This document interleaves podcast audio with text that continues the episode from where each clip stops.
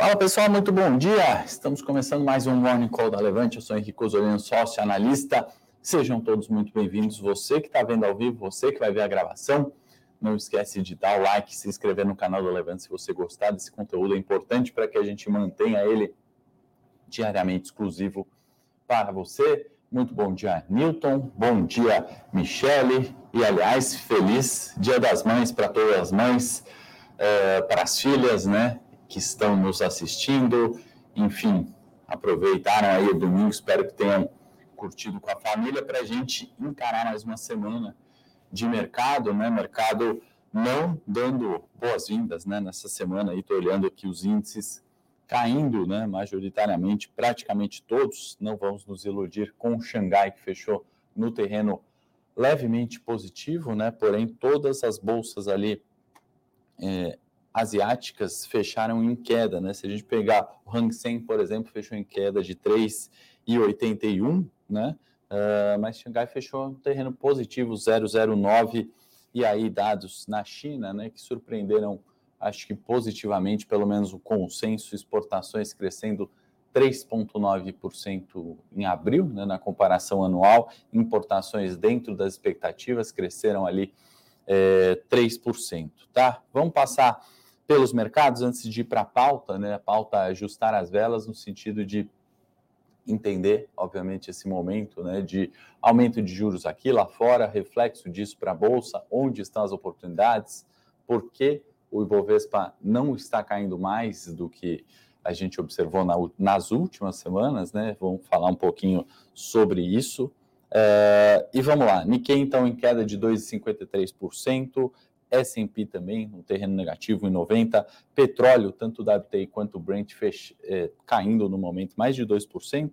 Tem a questão que a gente comentou no último morning, né, as sanções um, da União Europeia, né, frente ao petróleo russo, sexta rodada ali de sanções, vem uh, agora né, com o viés da aprovação ou não dos 27 membros. Né? Particularmente, eu acho pouco provável os 27 membros da União Europeia vetarem, né, ou melhor, aprovarem as sanções, né, existem países ali que são extremamente dependentes sobre é, o petróleo e não tem muita alternativa, né, quanto às sanções. Então, ainda que eu particularmente acho pouco provável, né, a aprovação de todos, uh, e acredito que talvez por isso, né, o petróleo recua um pouco, a tendência, né, que a gente vem falando é justamente de alta da commodity, né, não tem muito o que fazer. Na pauta local tem Petrobras, e isso vai explicar um pouco é, da minha opinião, né, do porquê o Ibovespa não está caindo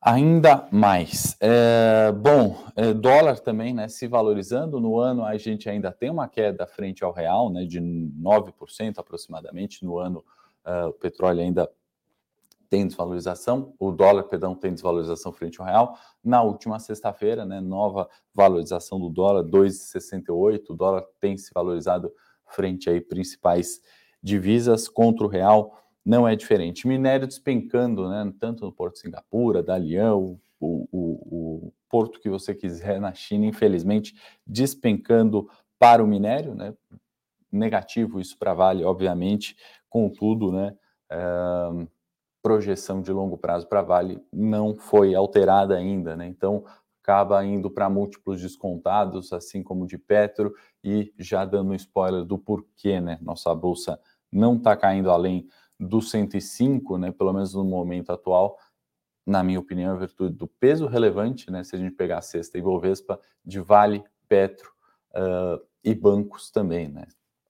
Historicamente descontados. Vamos lá antes de falar de agenda, uh, comentar brevemente o payroll na sexta-feira, e aí a gente já entra na pauta da semana, né? Pauta que é extremamente importante, relevante, né? Começamos a todo vapor o mês de maio, e o mês de maio eu acho que é fundamental para a gente entender tendência do semestre. Né? As estratégias, quaisquer que sejam, de longo prazo, de curto prazo, de renda fixa, renda variável, né? O mês de maio certamente sempre tem uh, isso como determinante. Fiz um vídeo no canal né, sobre Selic e a frase sell in May and go away, né, uma, um ponto de interrogação, tentando explicar isso. Né, Para quem não sabe, tem esse ditado, né, principalmente nos Estados Unidos, que vem uh, enxerga historicamente como o mês de maio sendo o melhor mês para sair da renda variável né, e ir embora, né, como a frase diz, vem de maio, vai embora. E aí eu trouxe alguns dados e o cenário para a Ibovespa é bastante diferente historicamente em maio, já dando spoiler do vídeo também, né? E a gente coloca alguns pontos para responder essa questão e para falar que justamente estamos olhando para isso, né? especialmente no curto prazo, né? Para quem sabe, eu gosto bastante, né, do curto prazo, apesar de ter estratégias de dividendo. Né? Eu tenho o trade dos cinco dias, que é a nossa carteira semanal, onde a gente compra segunda, encerra na sexta e a gente tem performado bem esse ano em bolsa. Né? O primeiro trimestre foi é, de alta do Ibovespa e de o dobro de alfa né, para a nossa estratégia. Se o Ibovespa subiu 15, a gente subiu 30, né? Mais ou menos isso aproximadamente. E nesses meses de queda, né, nas últimas semanas de queda, semana passada perdemos, obviamente, menos que o Ibovespa, na outra semana a gente ganhou, fechamos no positivo contra a queda do Ibovespa e no mês inteiro de queda, né, último mês de abril, a gente caiu a metade, né? Ou seja, nos três primeiros meses subimos o dobro.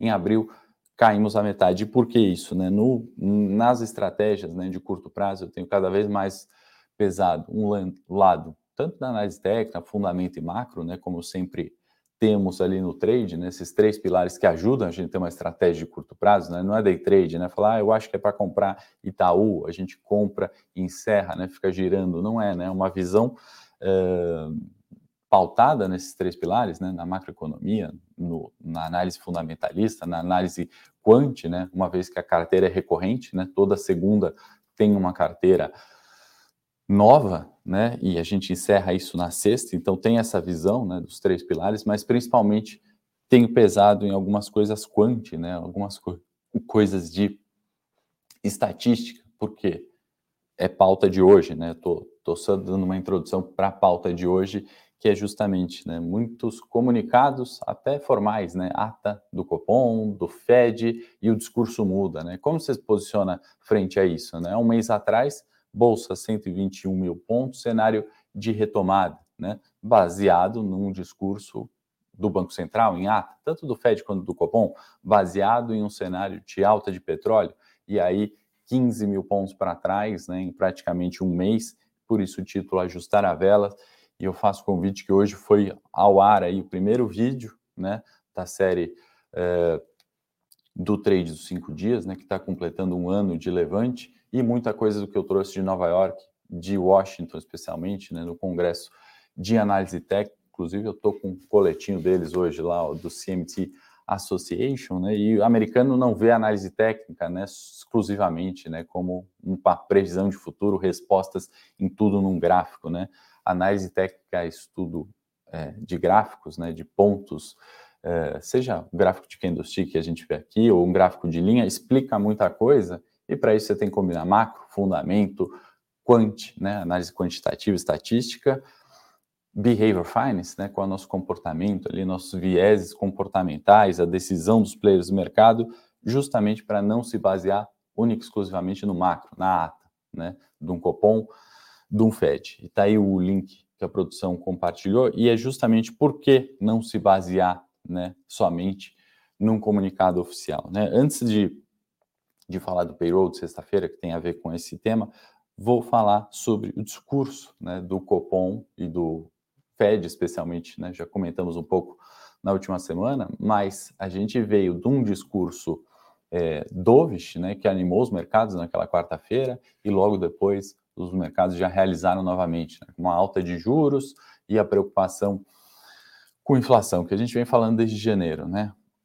No final de semana, né, o discurso de alguns membros ali do, do Banco Central americano sobre a, a possibilidade, né, ou entendendo que o Fed pode subir 0,75 sim de juros na próxima reunião, né? Isso não estava presente no comunicado de Jerome Powell na última quarta-feira, né? E é essa possibilidade de um aumento, né, um aperto ainda mais duro, faz com que os mercados, pelo menos no curto prazo, entrem aí nessa preocupação. Né? Por isso que eu estou falando. Né? A gente, obviamente, tem que olhar até cada 45 dias o macro, mas a gente tem que ajustar as velas sempre, tá? Porque é, os discursos, né? A gente viu o Campos Neto aqui, né? 45 dias atrás, o fim do ciclo em 12,75, né?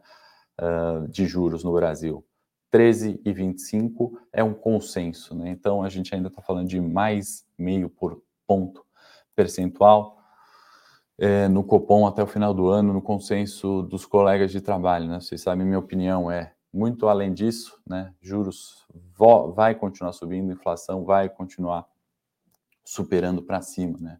Os principais bancos, principais projeções aí já estão revendo novamente inflação para cima, né? A gente está falando isso desde janeiro, a inflação vai frustrar para cima, juros vai frustrar para cima, e a única forma que eu consigo enxergar isso, né, é, é quantificando os três pilares, né, fundamento, técnico e macro, mas permeando, né, de análise estatística, de análise técnica, probabilidades de eventos, né, para posicionar as carteiras e para justificar a performance, né? Porque nos três primeiros meses a gente consegue gerar o dobro de alfa, no mês onde a bolsa despenca é, muito forte, 10%, a gente cai menos do que 5%, né? E aí, no longo prazo, né, mesmo com essa estratégia de curto prazo, de semana a semana, mandato é, específico, né, comprar segundo e vender sexta, a gente consegue gerar no longo prazo alfa para os assinantes, tá?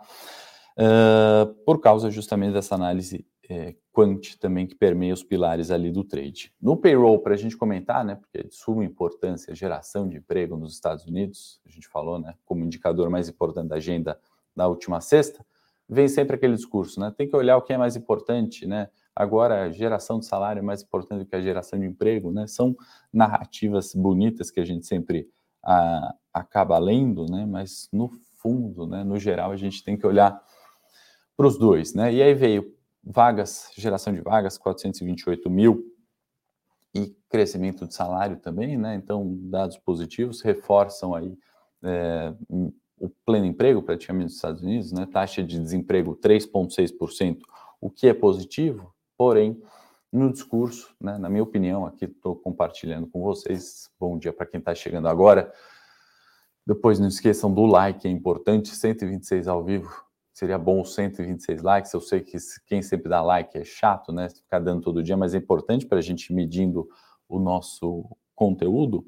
E aí, na questão do emprego, né? O que é importante não é um ou outro, né? Se gerou emprego ou se aumentou o salário. São os dois combinados. E, e a minha opinião aqui, o que preocupa os mercados é que ninguém comprou é, de fato o discurso do Fed que dá para subir juros sem gerar desemprego, né? Isso, é, se alguém conhece essa forma de fazer, né, vai contra qualquer teoria econômica, né, de ciclos onde a gente tem uma subida de juros, aperto monetário, consequentemente é, redução de empregos, né, é muito pouco provável que essa taxa de pleno emprego praticamente não suba, né, então o discurso que eu acho que mais uma vez é, é gostoso de ouvir, né? Ah, o Fed está dovish, subiu só meio por cento, descartou 0,75. Ah, o Powell falou que consegue subir é, juros sem aumentar desemprego, né? É gostoso de ouvir algumas coisas, mas é meio impossível de praticar, né? Nessa impossibilidade de praticar, a gente vê um mercado estressado, né? Você fala assim, eu tenho uma autoridade monetária ou um presidente falando alguma coisa e na prática não acontece, né? Então, acho que essa preocupação a gente tem que ter em mente, é isso que eu trago do payroll da última sexta até o próximo mês, né, mês de junho, onde a gente vai ter novo resultado. E para não alongar muito, né, mas aí eu acho que grande preocupação de crise ou não, as pessoas acabam confundindo, né, o crédito com de fato riqueza, com dinheiro, né? Então, essa expansão monetária ou esse ajuste, né, essa compra de dinheiro dos bancos centrais desde 2008, né, sem gerar inflação, em um ano que isso acontece, né, a gente está é, precificando também como o fim do mundo, né, algo que não acontece no mercado. Os mercados são cíclicos, né, não, não acabamos na crise de 29, nem na crise das .coms mais recente, mais recente ainda no subprime, muito menos no Covid. Né, então as coisas estão extremamente rápidas, é por isso também que eu, eu defendo bastante essa estratégia do, de curto prazo, do trade, baseada em algumas coisas. E faço convite para vocês verem o primeiro vídeo de algo que é muito comum né, lá fora, nos Estados Unidos. A gente acabou falando a mesma língua ali, né? Aqui a gente tem uma rixa besta, né? Ainda de analista fundamentalista, analista técnico, macroeconomistas, né? Que falam que a Selic e os juros, inflação é que mandam em tudo, né? Quando na verdade a combinação disso tudo foi isso que eu trouxe, né? Reforçando um pouco do que eu faço há algum tempo lá, participei desse congresso que está do coletinho aqui, específico coletinho, é, justamente para isso, né? para não confundir crédito com riqueza e não confundir o ciclo, saber em qual momento você está do ciclo e conseguir justamente preservar patrimônio, aumentar patrimônio, não ficar né, nesse jogo ali, corrida dos ratos, perdendo, ganhando, perdendo, ganhando, é, que não leva a lugar nenhum. Tá? No cenário local, o que, que a gente tem para a semana, especialmente para hoje? Antes, deixa eu falar também da agenda, né? senão a gente passa, acaba esquecendo mais uma vez inflação, né? CPI, PPI, IPCA. O que, que é isso? Consumer Price Index, é, índice, é, o IPCA lá de fora, né? Estados Unidos vai divulgar nessa semana, é, inflação ao produtor também lá fora e o nosso IPCA aqui. É isso que está ditando a macroeconomia, um dos pilares do trade importante para a gente olhar. Tem ata do Copom amanhã, de novo. A gente vai se basear somente na ata, né? A ata de 45 dias atrás era totalmente diferente. E se a gente voltar um ano atrás, né, a ata projetava a inflação em 5%. Né? Acho que nem o mais otimista está achando que a inflação feche esse ano em 7,5%. Então, mais do que ler a ata, é o que, que a gente vai de fato fazer. Eu estou fazendo um estudo de volatilidade, né? Estou pegando volatilidade histórica, estou projetando períodos, né? E estou traçando ali alguns setores, né? Onde está os setores com maior risco e como pesar carteiras nele, né? Por isso que eu tenho feito cada vez mais esse estudo quantitativo, numérico mesmo, do que basear em decisões mesmo que seriam oficiais, né? Seriam importantes para ditar um longo prazo e a gente está vendo que isso aqui no Brasil muitas vezes não funciona e lá fora parece que o discurso também não tem é, refletido a realidade. Pesquisa Focus, né, que sai às segundas-feiras, não vai ter por causa de greve, né? Então, é, é isso que a gente está falando. Se a gente perde a, o viés, né, perde a pesquisa, os números estão lá, né, as negociações aconteceram, né? O, o, a inflação não parou porque não tem pesquisa Focus, né? Os juros não parou porque não tem pesquisa Focus. Então, tem coisas como essa que não dá para contar, né? Já algumas semanas, greve do pessoal do BC novos discursos de Fed, né, do, de membros do Fed, do Banco Central americano, Federal Reserve, né, o apelido do Federal Reserve é Fed, é, Bostic fala, não sei se hoje ou amanhã, não peguei a data exata, e Ellen, secretária do Tesouro americano, também fala, é importante a gente olhar para pontuar, né, vieses de semana. Cenário local, né, estou estendendo de novo a pauta aqui dos 15 minutos, pego desculpas, obrigado aí, Carlos, pelo like, quem puder dar like e está gostando do conteúdo, ótimo. Quem quiser encaminhar para alguém, melhor ainda, que pode se beneficiar desse conteúdo. Bom dia aí para quem eu não dei bom dia, para quem está entrando agora, estou lendo aqui os comentários.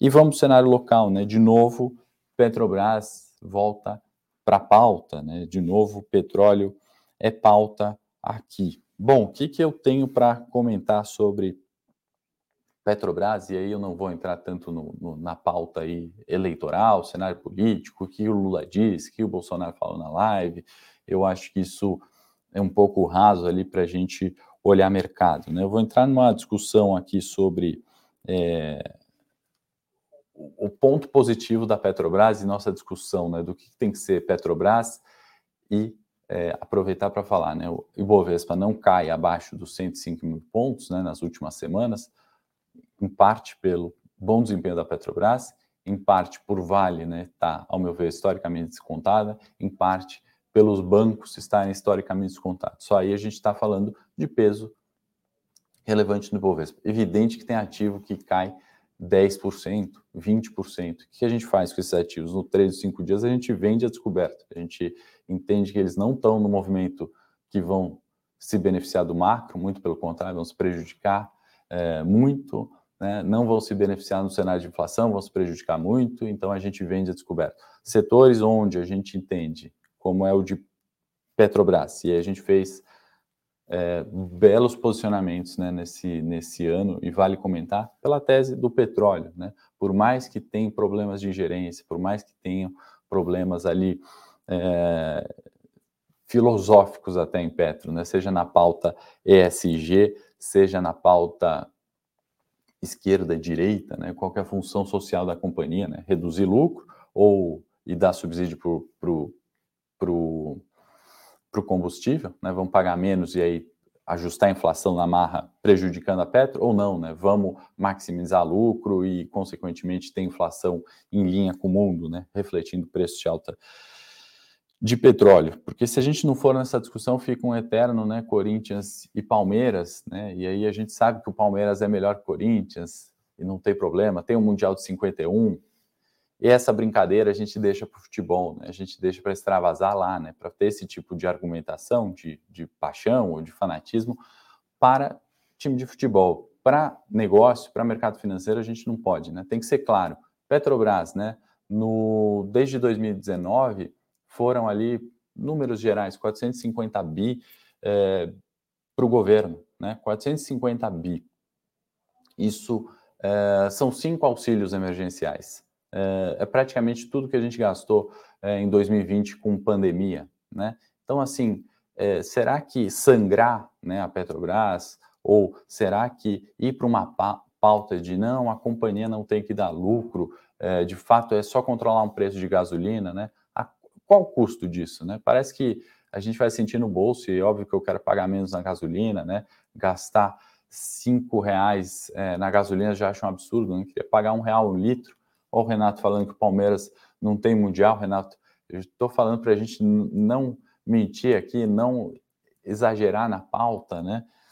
Mas brincadeira à parte é isso, né, Renato? Acho que é, é, a, a, briga, né, essa discussão, né, essa paixão, a gente deixa pro, justamente para o futebol. Quando a gente entra numa pauta econômica, né, numa empresa que gera emprego, numa empresa que tem 450 bi é, fluxo financeiro para o governo, né, a gente não pode é, extinguir ela ou apertar demais. Né? Vale lembrar que a gasolina é 19% defasada dos preços internacionais, o diesel é 25%. Então, quanto mais a gente vai para isso, né? para ter um Ibovespa a 90 mil pontos ou para gerar um desemprego, né?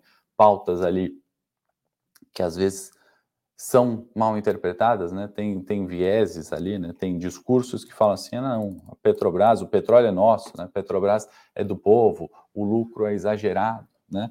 Não é uh, bem por aí. E eu não estou falando Petrobras para defender a Petrobras, não estou tampouco recomendando compra em Petrobras aqui, né? Nossas recomendações, a gente fez uma no, no Fênix essa semana, pautada em Petro, tivemos lucro, ok, mas longe de defender a Petro, que eu quero com vocês aqui, a gente pensar juntos, né? E fiquem também à vontade para discordar, mas do que, que a gente leva disso para uma próxima eleição, por exemplo? Né? A gente quer ainda esse discurso que tem 30 anos né, na Petrobras, qualquer governo, né, sobre o, os lucros ali, né, vem do mercado financeiro às vezes como um vilão, e na verdade uma empresa né, bem gerida, gerando lucro, ela possibilita a gente dar cinco auxílios Brasis, né? A gente possibilita tirar as pessoas de fato de uma situação de fome né? Num cenário de pandemia, né? Se vier uma nova onda de Covid, né? Da onde veio o recurso do dinheiro? É, da onde veio o recurso do governo para pagar isso, né? Veio 450 bilhões, veio de uma Petrobras, né? É, onde mais tem geração de riqueza? Na verdade, no final das contas, né, o que a gente precisa é de dinheiro né, para melhorar a qualidade de vida das pessoas. E empresas do mercado financeiro fizeram isso, né?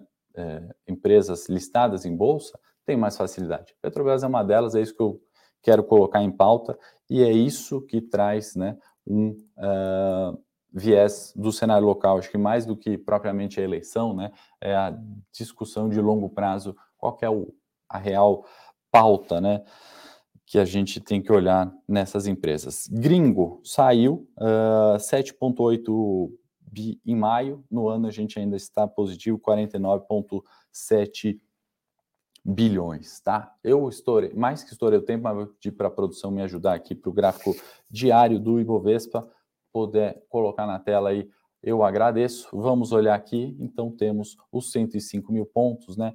Testes na região dos 107 mil pontos, 107 funcionando como uma região de resistência.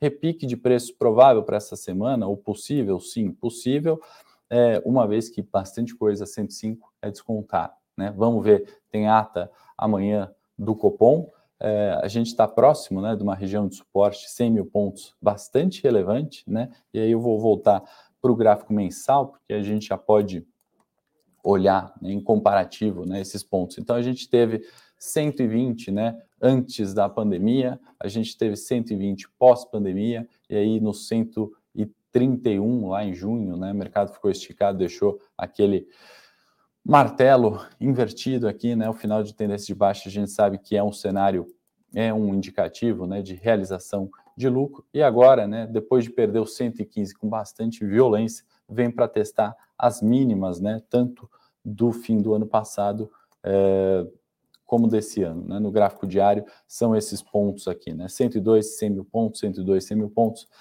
É, por isso, um repique de preço. Né? É, a gente espera para essa semana, mais um teste dos 107 mil pontos, desde que né, a situação ou qualquer surpresa aí de geopolítica, atas do Copom amanhã, não frustrem tanto as expectativas. Pessoal, vou pedir o like antes da gente ir para o cenário corporativo, mesmo que eu tenha estourado o tempo aqui, espero que vocês tenham gostado né, do conteúdo, porque são pautas importantes que vão ditar o próximo semestre. Né? Então, se a gente gastar 10 minutinhos a mais na manhã, acho que não tem grande problema assim. No cenário corporativo, quero falar de duas empresas, apesar da temporada de resultados estar tá gigante, né? Eu vou convidar vocês para assinarem Eu Com Isso aqui da Levante, ou verem, obviamente, os nossos posicionamentos nas séries, né? Como eu falei, já posicionamos em Petro, posicionamos algumas coisas em Itaú, que acabou de sair o resultado, né? Certamente alguém da equipe já olhou ali mais no detalhe, eu ainda não tive tempo. Vi que cresceu o lucro, né? 15%, vi que aumentou a receita, como eu tenho falado aqui para vocês, né? As companhias, minhas projeções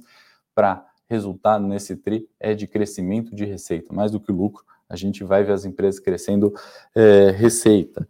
Foi o que aconteceu com o Itaú, resultado positivo ali em linhas gerais. Certamente alguém na equipe já detalhou isso, pode estar no Eu Com Isso for um dos mais relevantes e, obviamente, está nas nossas estratégias. Né? A gente não fez posicionamento hoje ou não vai fazer quando o mercado abrir por causa desse resultado, mas já estamos ali em posições relacionadas a balanço. Né? Isso a gente olha sempre antes, mas vale comentar com vocês os resultados.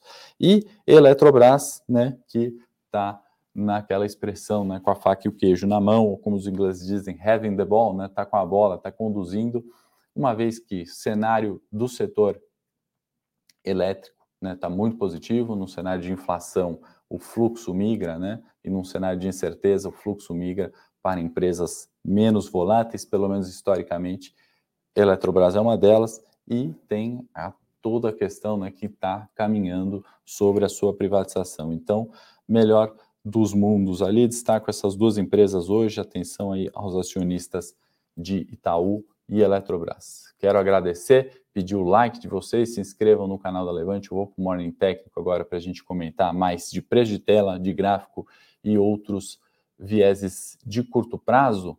É, já já tem a live do trade, a gente posicionou uma carteira especial nessa semana, né? A carteira que geralmente é composta de quatro ativos, né?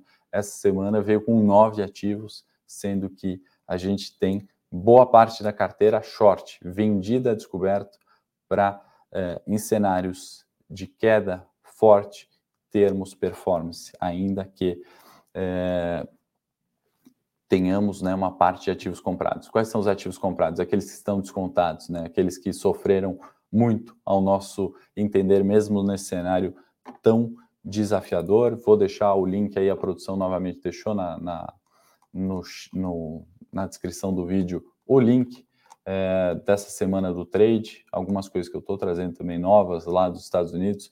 Os assinantes vão receber novos relatórios, né? não é só recomendação, a gente explica, tem lives né, sobre análise técnica, a gente passa relatórios de venda descoberta, a gente vai complementar alguns relatórios, ensinar você como olhar a renda variável de uma forma realmente é, sustentável no longo prazo, para usar uma palavra da moda, né? Sustentável. É, e ensinar, né, também, não se basear só nas quatro recomendações, né, mas olhar o resto ali, ah, tem um, uma posição de longo prazo, a gente tem esse tipo de informação no trade, é algo que dá para aprender, né, a investir olhando ou fazendo, né, obviamente gerenciando o risco sempre, tá bom? É isso, pessoal. Vou para o Morning Técnico antes da nossa live de abertura do trade. Um bom dia, boa semana a todos. Se vocês gostaram do Morning, não esquece do like e até amanhã.